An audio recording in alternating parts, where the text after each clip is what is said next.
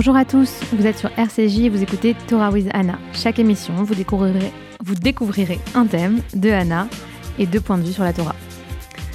On est très heureuse de vous retrouver à l'antenne cette semaine pour aborder un thème qui nous parle particulièrement, surtout dans cette période un peu particulière, c'est le thème de la responsabilité. Pourquoi dans cette période? Parce que avec ce qui se passe notamment en Ukraine, euh, on est tous amenés, je pense, en tout cas c'est notre cas, et je pense que c'est le cas de beaucoup d'entre vous, à se poser la question de notre responsabilité face à des crises aussi énormes, face à autant de souffrances. Qu'est-ce qui nous incombe de faire? Qu'est-ce qu'on peut faire? Qu'est-ce qu'on doit faire? Anna, je crois que c'est une question que toi, euh, que tu t'es posée peut-être encore plus en particulier parce que tu as de la famille en Ukraine. Si tu veux nous, dire un mot, tu as, été très active ces derniers temps euh, pour aider justement.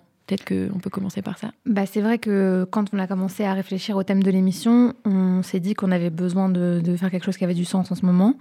Et quand la guerre a éclaté, moi, je me suis tout de suite euh, sentie très inutile et j'ai eu vraiment l'impression que j'avais besoin d'agir, qu'il fallait que je fasse quelque chose. Et à la fois, j'étais tellement loin de la situation.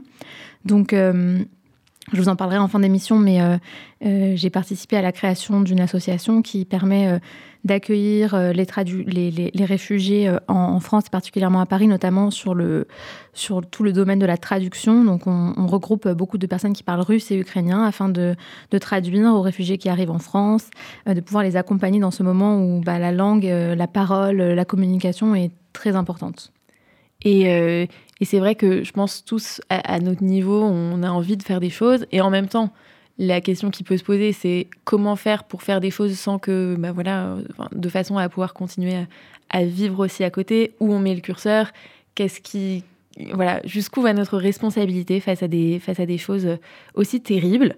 Et donc, euh, c'est le thème qu'on voulait aborder euh, aujourd'hui. Et on va commencer comme d'habitude par un petit détour étymologique sur euh, le, mot qui nous occupe aujourd'hui. Donc, vous l'avez compris, la responsabilité. On va faire d'abord en français et puis en hébreu se poser un peu la question du lexique. Alors, euh, en français, donc responsabilité, ça vient euh, du latin respondere, qui, qui, veut dire se porter garant, répondre de, euh, et euh, la, fin du mot, ça vient du, latin aussi qui est sponsio et donc qui est la promesse. Donc ça veut euh, un peu dire, l'idée derrière ce mot, c'est de, devoir répondre de ses promesses. Et c'est un mot qui est apparu dans la langue française assez tardivement, en fait, au XVIIIe siècle. Quand on parle de responsabilité, en fait, on a tout de suite l'idée en tête plutôt d'une notion juridique, donc de la responsabilité juridique, la responsabilité civile, délictuelle.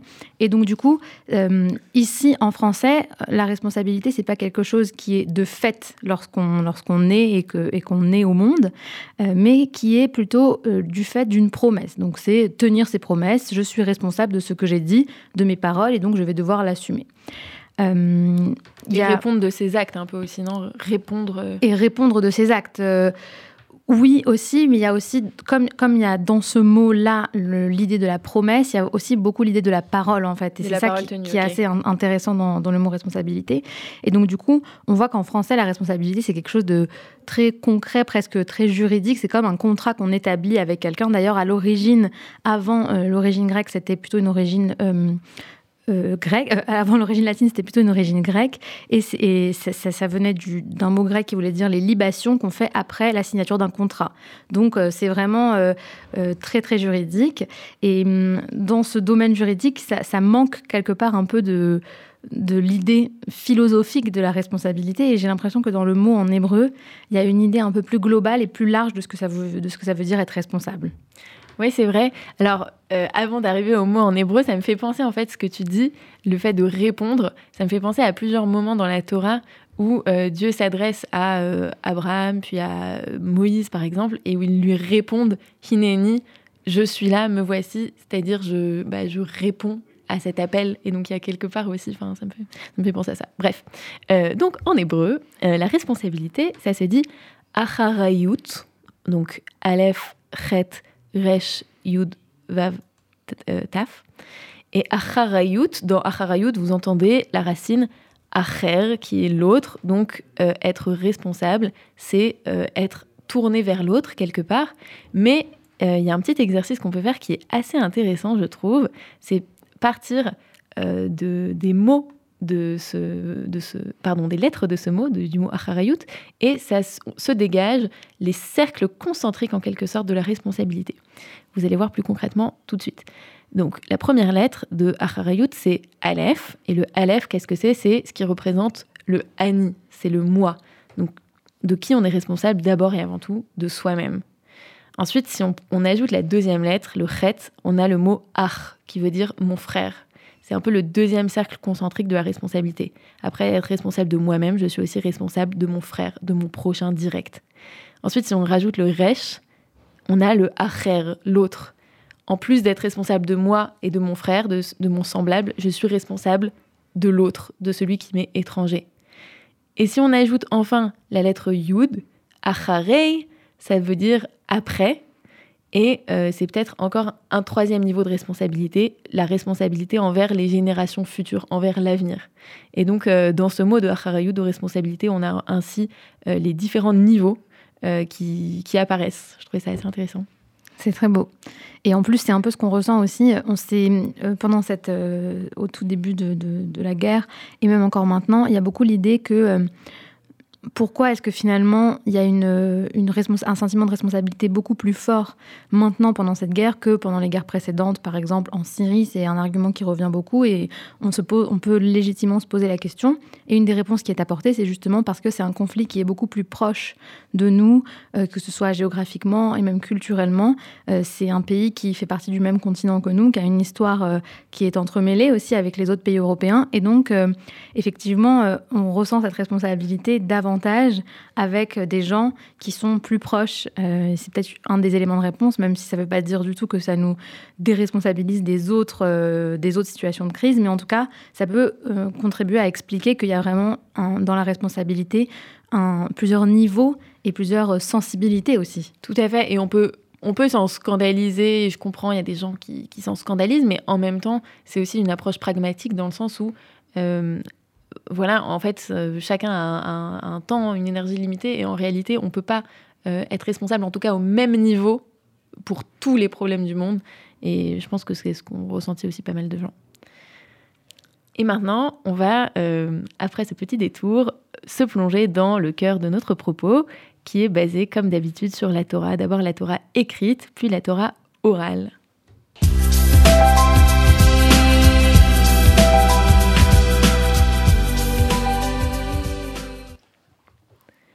Alors dans la Torah écrite, euh, je voulais partager avec vous un extrait euh, qui est un extrait, je trouve, qui illustre assez bien cette notion de responsabilité, en tout cas qui met en scène le personnage de la Torah, qui pour moi est le personnage qui prend la responsabilité.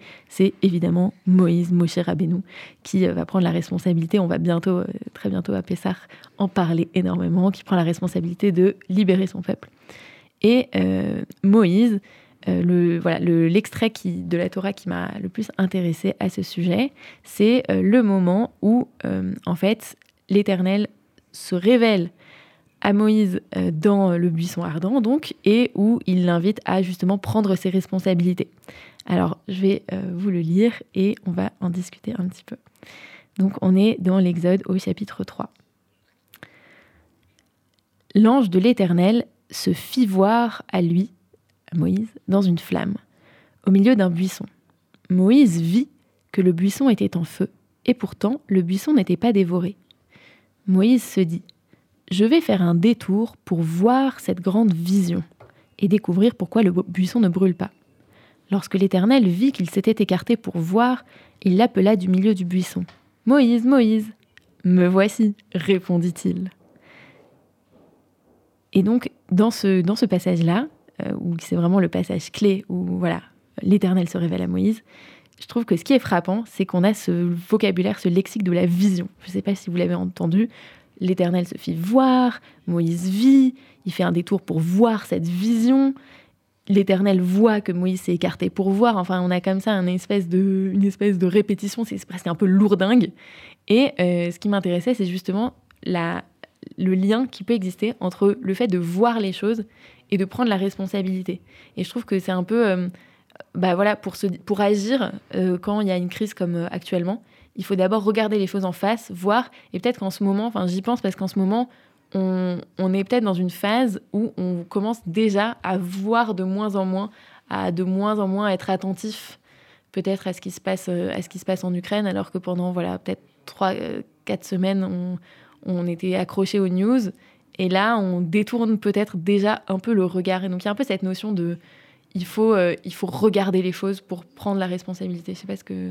Et d'ailleurs, moi, ah je suis tout à fait d'accord. Et d'ailleurs, je trouve que hum, l'une des choses qu'on, sur, par exemple, une des responsabilités euh, sur laquelle euh, la majorité de la planète tourne complètement la tête et refuse de voir, c'est, l'écologie. Et il y a le rapport du GIEC qui est sorti récemment et qui nous informe qu'il reste à l'humanité trois ans pour redresser la barre. Euh, et pour que parce que la situation est encore réversible aujourd'hui sur notre, notre consommation, sur la manière dont, on vit. Et, euh, et c'est vrai que c'est une information qu'on qu'on dénie complètement, euh, qu'on n'accepte pas du tout.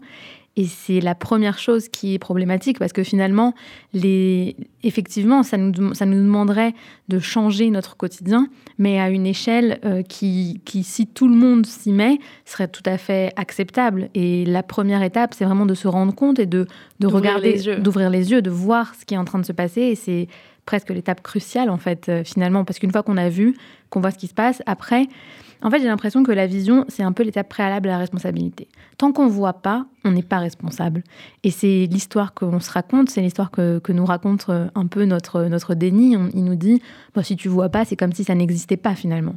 Et dès qu'on voit, on est obligé à cette responsabilité. C'est pour ça que on ne veut pas regarder les choses en face. Exactement. Et d'ailleurs, dans la suite du texte que je viens de vous lire, c'est assez intéressant parce que donc euh, Dieu euh, appelle Moïse et après l'avoir euh, l'avoir entendu, Moïse, et après avoir dit quand même me voici, Moïse se couvre le visage parce qu'il a peur de regarder Dieu.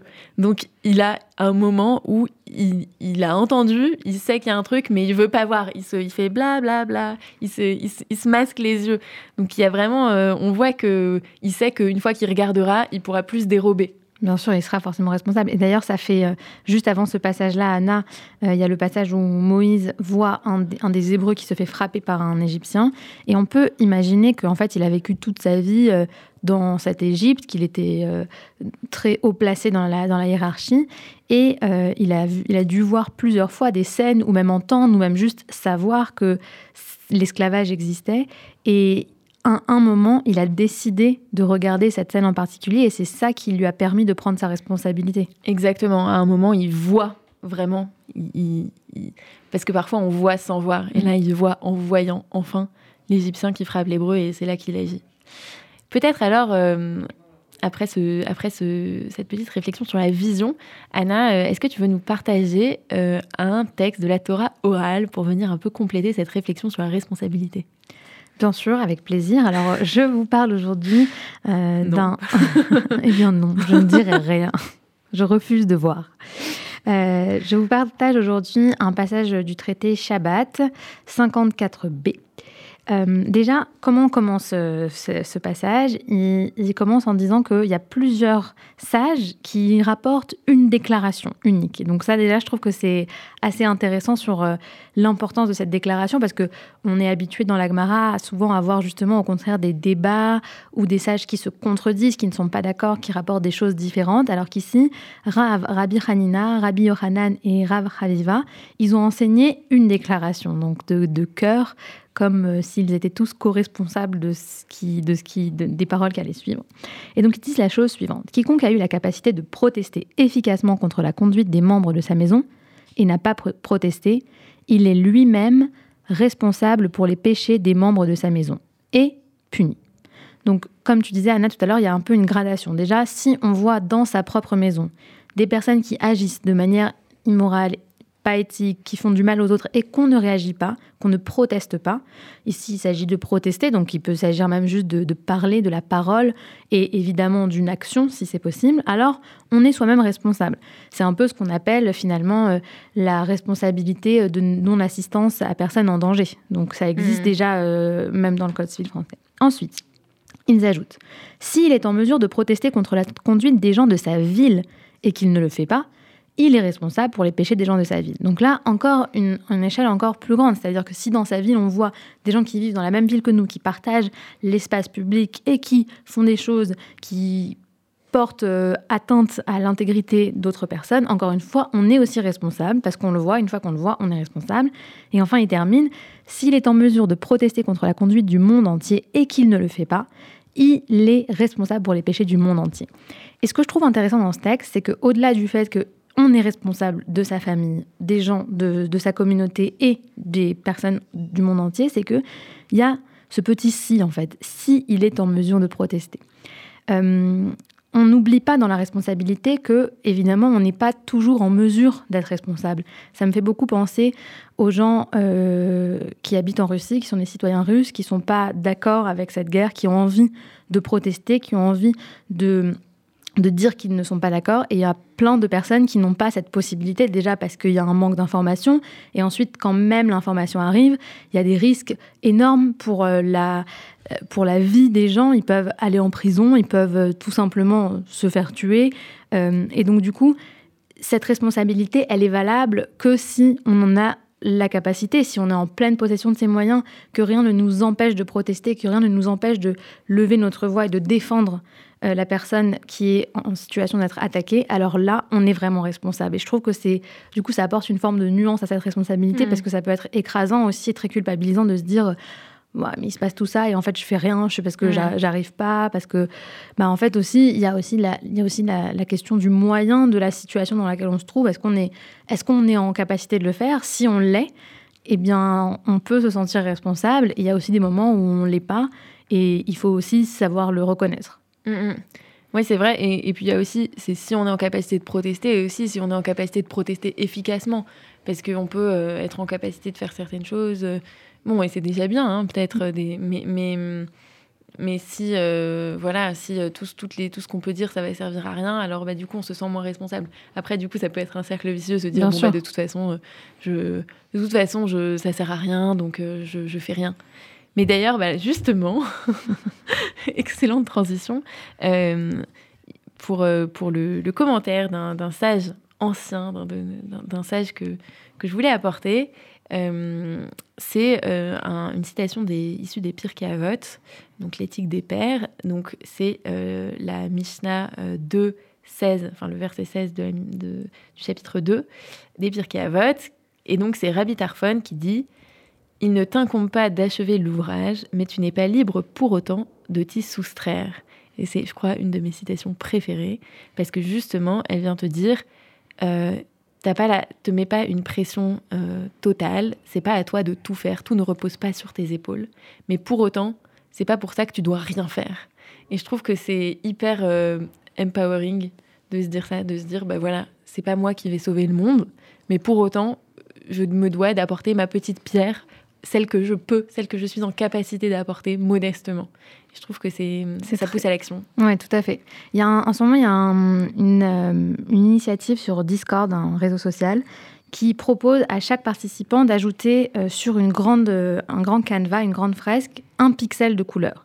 Et en fait, il y a plein de groupes qui se, qui se forment pour pouvoir créer des dessins sur ce grand canevas participatif international. Et on voit que toi, tu as l'impression d'ajouter juste un pixel de couleur rouge. en fait, quand tu dézoomes, tu te rends compte que bah, ça a fait une immense fresque, ça, ça a créé des, des, magnifiques dessins. Et donc, en fait, parfois, on a l'impression que même juste euh, publier quelque chose sur Facebook, en parler à quelqu'un, euh, euh, se, protester dans un débat de famille ou, ou, rien que des, voilà, des petites actions comme ça, ça peut être, c'est inutile, mais en fait, c'est très utile parce que ça mm. participe d'un mouvement général. Mm. Et c'est aussi une forme de voilà, c'est une forme d'humilité aussi de se rendre compte que bah euh, évidemment on va pas tout changer, mais que on peut apporter sa petite pierre à l'édifice et qu'elle est importante et ça compte. Mm, mm. Euh, alors pour le, commentaire du coup de plutôt moderne, j'ai décidé de, de, vous parler de Rav Sachs. Vous savez qu'Alain vous en parle tout le temps, on l'adore. Et Rav Sachs Forever. Voilà. Et lui, il avait vraiment fait de la responsabilité euh, son cheval de bataille. C'était un des sujets, un de ses sujets favoris quant au judaïsme. Dans un de ses articles, euh, Conversation and Covenant, il parle euh, de deux épisodes de la Torah. Donc le premier, c'est quand Adam et Ève sont vus par Dieu lorsque Adam a mangé le fruit interdit. Et, euh, et Dieu lui dit, mais qu'est-ce que tu as fait? Qu'est-ce que tu viens de manger? Et là, Adam dit, oula, c'est pas moi, hein, c'est Ève. Donc il décharge sa responsabilité sur Ève. Et quand il va voir Ève, qui lui dit, mais qu'est-ce que tu as fait? Pourquoi est-ce que tu as poussé Adam à manger ce fruit? Elle lui dit, mais c'est pas moi, c'est le serpent. Et donc là, ici... Ça commence bien l'humanité. hein. Exactement. Et donc Rav Sachs, il souligne vraiment que ce sont deux individus qui ont ouvert cette forme de, souffrance pour l'humanité parce qu'ils n'ont pas assumé à ce moment-là leur responsabilité et qu'ils ont remis toujours sur l'autre leur responsabilité. Et moi, je suis enseignante, je suis avec des enfants de CM1 et je peux vous dire que c'est quelque chose de très très courant. Tout de suite, quand on va confronter un enfant à une de ses actions qui a pu blesser quelqu'un d'autre, une des premières réactions, souvent, ça va être de dire mais c'est pas moi, c'est lui qui m'a poussé, c'est lui qui m'a forcé, etc. Et c'est très difficile d'assumer sa responsabilité. Donc déjà, ça c'est la première chose que dit Rav Sachs. Il dit première étape, il faut pouvoir assumer sa responsabilité. Euh, il parle aussi de l'épisode de Caïn et Abel où euh, Dieu demande à, à, Caïn mais où est ton frère Euh, Et il lui dit suis-je le responsable de mon frère? Comme si euh, c'était euh, c'était comme si voilà il se déchargeait aussi de cette responsabilité en disant moi je ne suis je ne suis pas responsable de lui et, et encore une fois une responsabilité qu'on n'a pas envie d'assumer et et, c'est vraiment un, pour Rav Sachs, c'est vraiment un, un problème. Et donc évidemment, il parle d'un personnage central euh, qui est Moïse et il le met en exemple. Il dit que, comme tu l'as dit Anna tout à l'heure, c'est le personnage de la Torah qui lui a su assumer cette responsabilité, qui malgré le fait que personne n'allait sauver les Hébreux et qu'il et aurait pu se dire bah en fait euh, personne n'y va, ça veut dire que c'est pas important. Eh bien, euh, il, il- a quand même décidé euh, d'y aller et donc c'est pour ça que c'est pour Rav Sachs ce modèle-là de responsabilité. La responsabilité pour lui c'est l'autre. Comme tu l'as dit dans Acharayut, il y a Acher, donc dans le mot même de responsabilité, il y a l'autre. Et le premier autre, c'est Dieu lui-même. Donc c'est la responsabilité aussi éthique et morale qu'on a vis-à-vis de Dieu.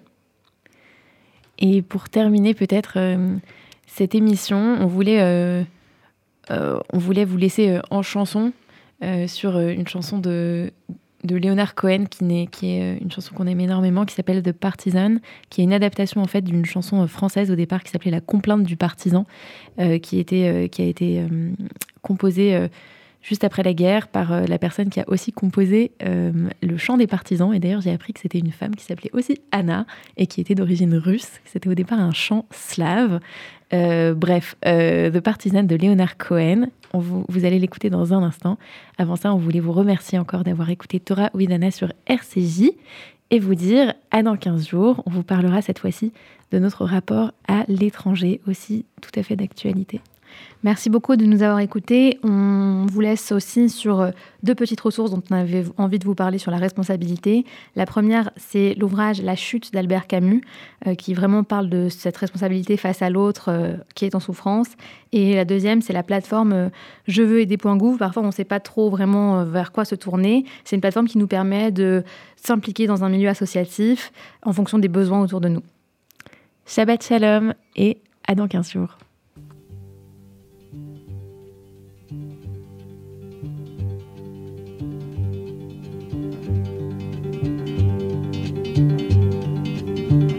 When they poured across the border, I was cautioned to surrender. This I could not do. I took my gun and vanished.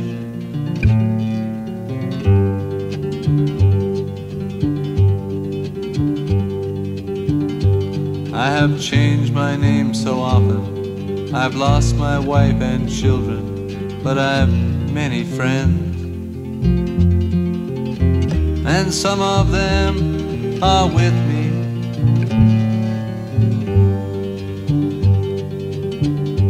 An old woman gave us shelter, kept us hidden in the garret. Then the soldiers came. She died without a whisper.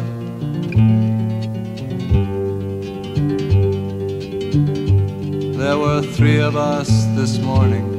I'm the only one this evening, but I must go on. The frontiers are my prison.